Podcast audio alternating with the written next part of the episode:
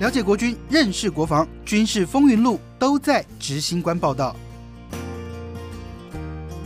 执行官报道，我是执行官杨正全，欢迎在好听 FM 收听的朋友，以及在 YouTube 上面收看的铁粉们，跟大家问声好。在我旁边的一样是一个，反正有人就说我的节目都是高颜值的才能来。在我旁边这一位，他是第一位来上我们节目的现役军人，他是国军桃园总医院的医师黄进富黄医师。这一集我想要跟大家来聊聊，是因为其实我周边有很多亲戚，他们的小朋友现在都去当兵，然后他们都有很多各种各样奇奇怪怪的这种保健的问题要来询问我。那其实我不是专业医生，有时候他听他们在问的问题，我会觉得头很痛，所以就要请黄医师来参加我们的军医保健室哦，就是来跟我们大家聊聊一些当兵会遇到什么样的问题。先请黄医师跟大家问个好。是，大家好，我是国军桃园总医院的皮肤科黄医师。就我所知，就婆婆妈妈都很喜欢围绕在你旁边啊，就是因为你会有一些医美相关的建议。是是是，对啊，那是怎么样的建议吗？怎么样的建议？对啊，就是那些婆婆妈妈可以就把他们的心都这样收拢的特别好，就是让他们找回原本的自己，年轻的自己。因为其实我想，新兵或者是说一般在营区服役的阿兵哥会遇到一些什么样的皮肤相关的保健问题？尤其现在哦，就这几年这种所谓的极端气候。太阳的那个晒的毒辣，就是像我们在拍摄，嗯呃，一整天在营区里头拍摄。其实我觉得以前我不怕晒，也不怕晒到痛，可是这几年就有时候晒个一个小时，那个真的是昏昏沉沉，而且那皮肤会感觉很不舒服。这个在皮肤保健上，你会有什么样的一些建议吗？我想那个阿兵哥在营区，不管是职业军人或是我们的受训的一些义务役的阿兵哥，其实最常遇到的还是在我们操课的时候。最多最多的话还是晒伤啊，尤其是在夏天这个阶段。那主要就是说，因为我们现在的日照的那个强度，感觉似乎上比以前来的强哦，所以就比较容易会超课的时候会容易会有长时间的曝晒之后会造成晒伤。晒伤的状况之下就会造成皮肤会红肿，然后会脱皮。哦，那所以后续的一些超课可能就会有一些不适的一个状况产生。哦，那再来的话就是比较常见的话就是夏天就很常见就是湿疹。嗯，哦，因为太潮湿，因为我们台湾是海岛型气候，所以比较潮湿，所以比较潮湿的状况之下呢，就会产生一些湿疹的一个反应。所以湿疹是会在比较不透风的地方会出现吗？大概哪些地方比较容易会有？大部分就是在比较皱褶的地方，或者说呃阳光曝晒的地方也很容易。其实会有一种叫做那个日光性的湿疹。嗯哼。简单讲就是对紫外线过敏，所以就是日光照射之后，它就长出湿疹。所以像如果说在部队里头湿疹了怎么办？是要怎么自己让它可以好，或者湿疹哦，让它自己好，就是请到医务所找军医就对了，拿药膏涂，拿药膏擦，对对对。所以那个没有办法放着让它自己痊愈。如果说是很小局部的话，我们不要去抓它，有机会可能会好。但是如果说已经范围比较大，或者说它已经变得比较严重，有长水泡或是有。流出一些汤汁，我们就必须要找专业，就是要找医生来处理，就对。那你刚刚讲到太阳这样直射照射的问题，对，我们去看海龙蛙兵或者是海军陆战队的两栖蛙人，对，他们衣服脱了就是全身古铜色。那而且我知道他们常会为了表演，所有人的肤色要一致，是，尤其是长官们的观念就会觉得说白白的就不是蛙人，因为像那个海龙蛙兵，他们冬天冬蛙，他们长官就会很介意，就是尤其在金门马祖那冬天冷成那样。它晒不黑，那所以他们就要擦助晒，就想办法在太阳底下晒。像你刚刚讲的这些问题，防晒应该还是要做。防晒我都还是建议会做，但是实际上应该是没时间让你涂防晒。对了，像他们擦那个助晒剂要晒黑，这个对皮肤不会有负担吗？助晒剂晒黑的话，的确就是可能让肤色一致嘛，颜色就是一致这样。当然，就是说我们长期在阳光下曝晒的话，如果又有助晒剂，那当然它晒伤的机会就会相对比较高。但是有时候就是因为晒伤之后，然后我们才会有这样漂亮的肤色，所以哦，就是要看我们的目的是什么。是是，所以要晒伤才会那么黑。晒伤的话，它会黑的很快，黑的很快。对对对。可是不是有的时候那个脱皮就会变得很像那个。丑丑的嘛，就会就会有一点像那个烧伤那种感觉，就会有那种烧伤的感觉。可是如果说它整片那种真的晒得很平均，那种像是到那种驻晒房晒出来那种漂亮的颜色、均匀的颜色，你有建议怎么做吗？助晒的这个部分哈，我想就交给老天啊，嗯，我们皮肤科医师是教大家怎么防晒。哦，就不你们不鼓励助晒，对对对，我们还基本上还是建议防晒啦，因为我们还是会担心会有一些皮肤癌的状况发生，所以我们还是建议就是太阳的部分还是要尽量小心。那因为像我看过海军陆战队那个蛙人在准备表演的时候，他就是真的是每天在那边就是晒太阳，然后在大太阳底下翻啊跳啊，然后就有一天晚上我看到他脸书 PO 了一个他背后那个就像红红的那种有血丝的那种感觉，啊。就是像这样的嗯问题，他说那很像就碰一下都会有那种强烈的刺痛感，对，那那个是已经晒伤到什么程度？一般就是比较像是二度的晒伤，二度晒伤，对对，二度到三度，嗯，比较严重的一个晒伤的话，就是皮肤会开始第一阶段就是红嘛，嗯那再来就是会脱皮，啊对，那再来有一些可能就会有一些微血管的扩张，有些人可能看到一些血丝。对，对，那就是它晒得比较厉害，微血管就是因为热胀冷缩的效应，所以微血管就扩张。嗯那这时候就是皮肤会变得非常的敏感，所以我可能稍微碰它一下，它就会好像被电到的那种感觉。啊对，所以像这个跟体脂有关吗？有没有说瘦一点的人容易晒伤，胖一点的人比较不容易晒伤？会有这种这个原则上跟肤色比较有关系。肤色？对，嗯所以我们在看，如果肤色比较深，尤其像是黑人的话，嗯黑人你看他们大部分晒好像就是晒不伤。就晒不伤嘛，因为他就直接变黑了。嗯对，但是白人的话，其实就很容易晒易晒伤伤，，对有，时候晒斑，对不对？就也容易有斑。嗯所以肤色白的人是容易晒伤，也容易有斑。嗯但是肤色比较深的，就是不容易晒伤，也比较不容易有斑。你像我这应该也是职业伤害，我以前皮肤很白，就因为拍国军拍到最后，我也懒得是是，处理，然后每次要跟女主播坐在一起的时候，他们都会说：“你有办法让自己白一点吗？”没有办法，已经白不回来了。在 PTT 上面也有人在讨论说，到底那个夏天入伍的时候，是 阿兵哥要带些什么东西进去？很多人提到一个东西叫痱子粉，那。到底有没有作用？痱子粉一般来讲的话，就是让我们的，因为我们会流汗嘛，嗯，尤其在一些背部的地方，或者说在胯下、腋下这些地方会比较容易潮湿。嗯那所以我们涂上痱子粉，就是让那个地方的湿气可以收干，嗯所以比较不会有那种闷闷湿湿的感觉。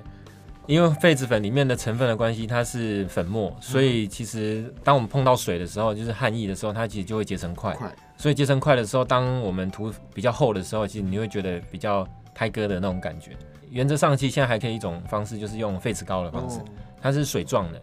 那一般水状的东西，我们涂上去之后，它还是会有吸收到皮肤里对会吸收到，皮肤里面，然后它会吸收一些湿气，把水分带走。这个里面的粉末也比较少，所以当它干掉的时候，也比较不会有这么明显的嗯块状的反应。所以就是你说涂痱子膏或痱子粉，我知道还有阿斌哥说痱子粉的作用是说会让自己有一点清凉的感觉，是是那个感觉是对的吧？是没错，因为它像在痱子粉或痱子膏，尤其是在痱子膏里面，它会加上一些会让皮肤有凉感的成分，擦上去会比较舒服，会比较不会对，闷热的那种，比较不会。闷热的感觉。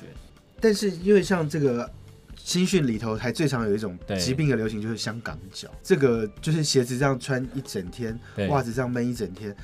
而且我觉得在军营很容易，就一个有就整排都有整。排都有。那像这种东西，就是说在部队里头要怎么样避免，或者是说要是，就是在大家可能卫生环境条件没那么好的情况下，对。要怎么样去注意让自己的脚不要变成有香港脚？那我觉得这个部分的话，就是第一个当然就是有些无法改变的因素嘛，因为我们第一个就是要穿大头皮鞋哦，那大头皮鞋有时候穿它就是比较不透气嗯。哦，那就闷在里面，再加上台湾就是海岛型的气候，所以比较潮湿。嗯哼。哦，所以这部分如果可以的话，就是当我们操课完，我们就尽量就是换成那种比较透气的运动鞋，透气网布比较多的哦，这样子会比较好。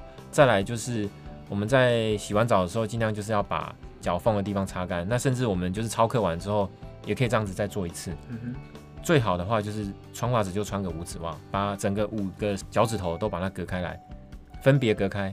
嗯哼，对，这是为什么？就是这样比较容易就是如果我们穿一般的袜子，就是五个指头连在一起指头就。会碰在一起嘛，那就会造成那个湿气在局部的地方比较高。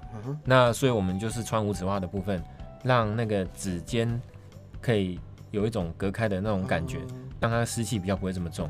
所以就是像五指袜的话，是不是是穿里面再把工发穿外头？这样哎、因为穿两层有时候会太闷啊，所以一般还是建议就是穿一层就好了。哦是是，但是如果说真的下了部队的话，是穿五指袜可能五指袜可能就可以避免掉这一块的部分。对黄埔大内裤，现在的黄埔大内裤进步很多嘛，对不对？现在就说都穿那种公发的，已经是运动式的那一种比较好的。那像我们早期穿的那种就是白色的，很大一件的那一种，那那个很容易摩擦，很多人就会有烧裆的问题。烧裆一般来讲，其实就是我们讲的对磨疹，在我们胯下的地方，大腿跟属膝的地方的一个皮肤互相摩擦，然后加上那边有湿气，所以如果我们这时候穿内裤的话，它就刚好被夹在里面，所以我们就一边走路操课的时候就一边摩擦，磨磨磨磨磨到最后就开始皮肤就发炎，然后产生破皮。哦，主要是这样子。那所以一般来讲预防的话，就当然还是要让那边尽量保持干燥。那再来就是。裤子的话的材质也很重要，有可能是新发的裤子，我们可能就先洗一下，哦，对，让它那个旁边布料胶胶感，对不对？就比较硬的地方能够比较柔软一点，对，这样就可以预防。那时候去拍海军陆战队的那个蛙人训，那他们就是真的每天都是在高强度的操课，那他们就是说怕烧裆，他们以前会有传说说里面穿那个丝袜，里面穿丝袜，对。就是说，在比较上面的地方，要把它剪掉。对，那他们说那个会有用，那真的会有用吗？丝袜会有用吗？就是减少摩擦，因为毕竟丝袜的话，它的网布对比较细，所以可以做一个阻隔的效果。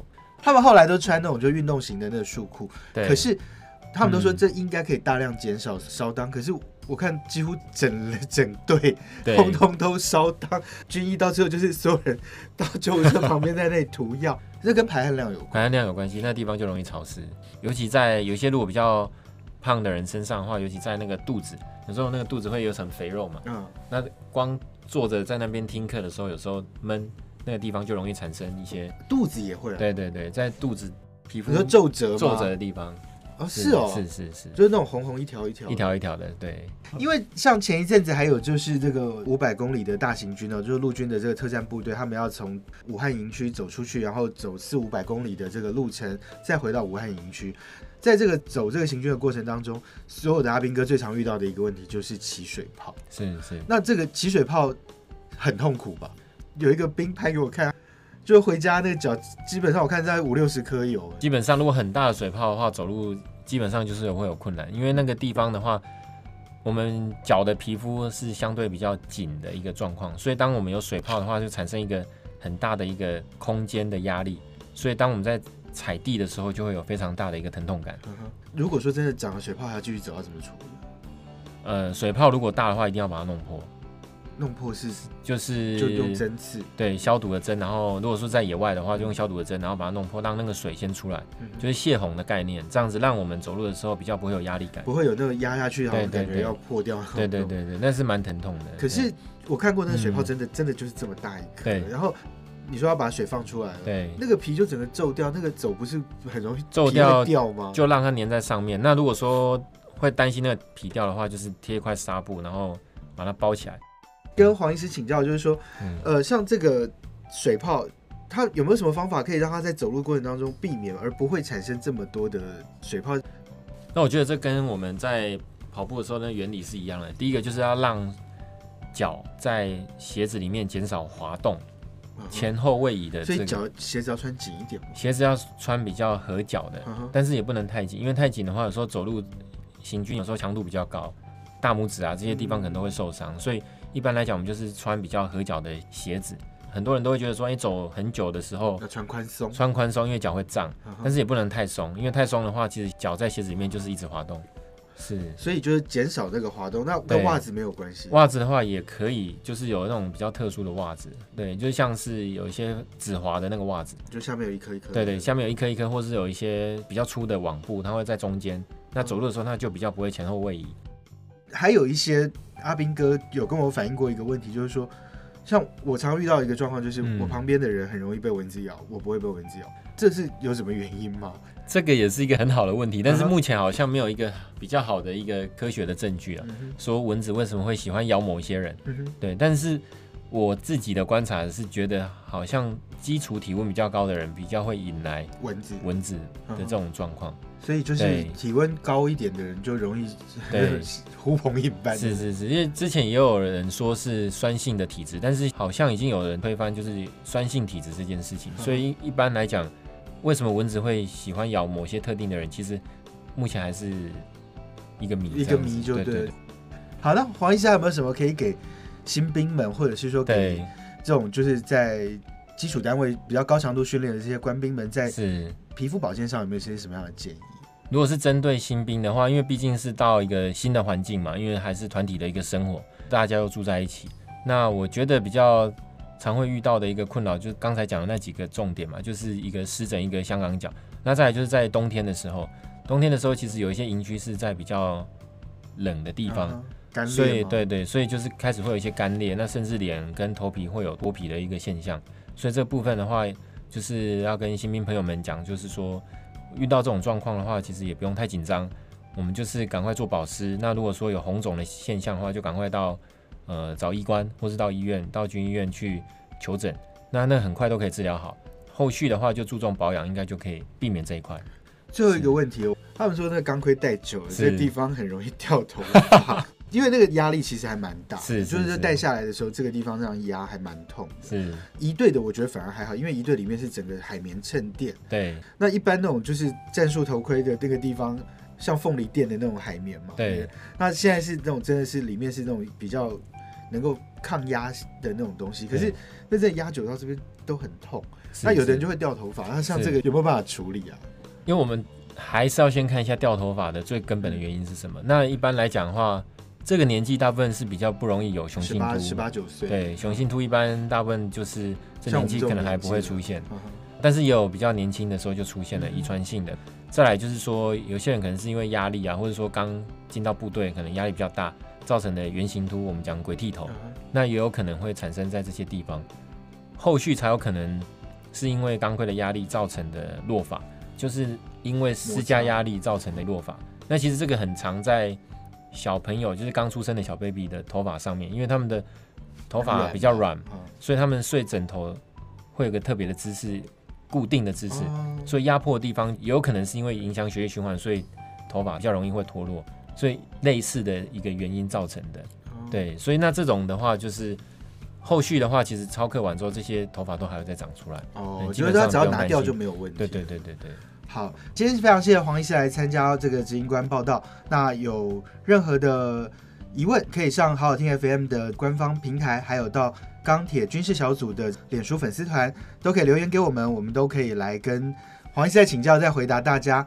那也要提醒大家，我们的节目是在礼拜六跟礼拜天会上架，有任何的意见也都随时欢迎告诉我们。今天谢谢大家收看跟收听，我们下次再见喽，拜拜，谢谢。